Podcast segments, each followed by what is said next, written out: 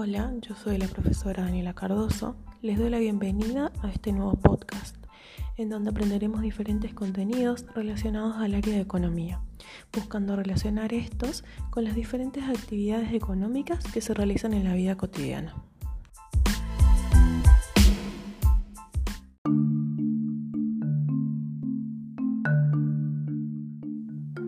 Se denomina sistemas económicos a la forma en que se organiza una sociedad para producir y distribuir su riqueza. Los sistemas económicos han sido modificados a través del tiempo, debido a los avances científicos, a los cambios tecnológicos y a la modificación de valores que tiene cada sociedad.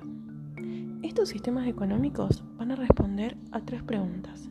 ¿Qué producir? ¿Cómo producir? ¿Y cómo se distribuye lo que se produce? Todo esto enfocado a los aspectos económicos, tecnológicos y sociales. Durante estos siguientes episodios vamos a analizar tres sistemas económicos. La economía del libre mercado, donde podemos ver escasa intervención del Estado. La economía planificada, donde el Estado toma las decisiones.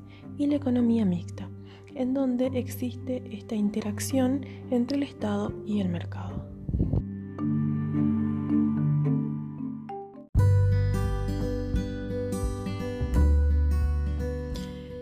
Principal impulsor de esta teoría capitalista fue Adam Smith, fundador y exponente de economía política. Este sistema establecía la libre competencia como única vía para asegurar el máximo bienestar de la sociedad considerando al individuo como un ser egoísta que busca su bienestar de acuerdo a sus propios intereses. Como mencionamos en el episodio anterior, la economía del libre mercado trabaja con independencia del Estado, apoyándose en el natural instinto del individuo, es decir, trabajando en pos de leyes naturales, con libertad en la actividad económica individual.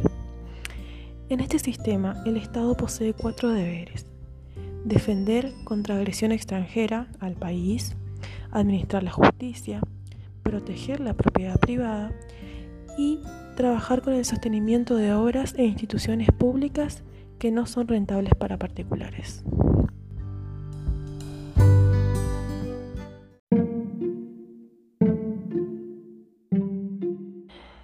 Dentro de la economía planificada o sistema socialista, el principal impulsor fue Karl Marx, reconocido por presentar una crítica socialista.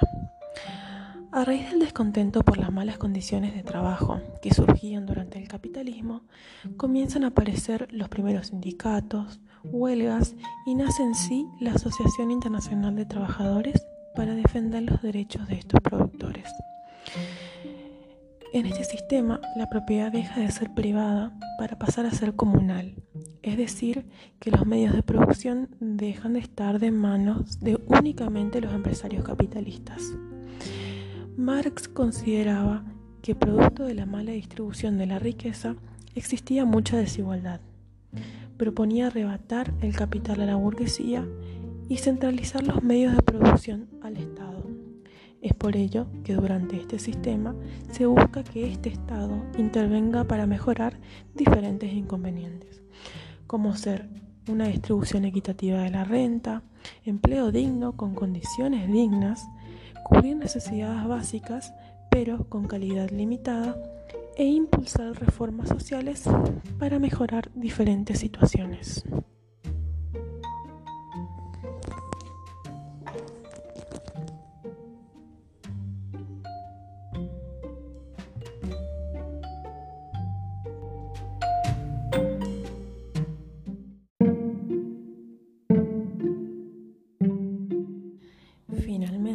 Tenemos la economía mixta.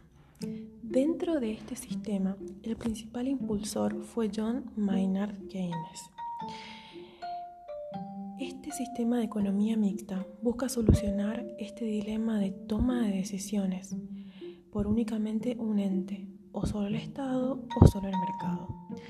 Básicamente, busca que el mercado tome las decisiones, pero que a su vez el Estado intervenga para solucionar ciertos inconvenientes es decir, que busca promover el interés general, asegurando y preservando el estado de bienestar de la sociedad. es decir, procurando cubrir todas las necesidades básicas, servicios como agua, luz, gas, vivienda, ingresos mínimos. Keynes aseguraba que la intervención del Estado bajo normativa, con control de la banca y el gasto público, iba a mejorar a la sociedad. Es decir, insistía con que el Estado debía gastar dinero dando empleo, para que las personas tengan un ingreso, para que puedan consumir y que a su vez las empresas puedan producir y brindar empleo. Decía que el Estado tenía que cumplir con ciertas funciones. Para que esto se cumpla, debía preservar el estado de bienestar, proveer los bienes no rentables como sanidad, educación, justicia, establecer leyes y por último redistribuir la renta.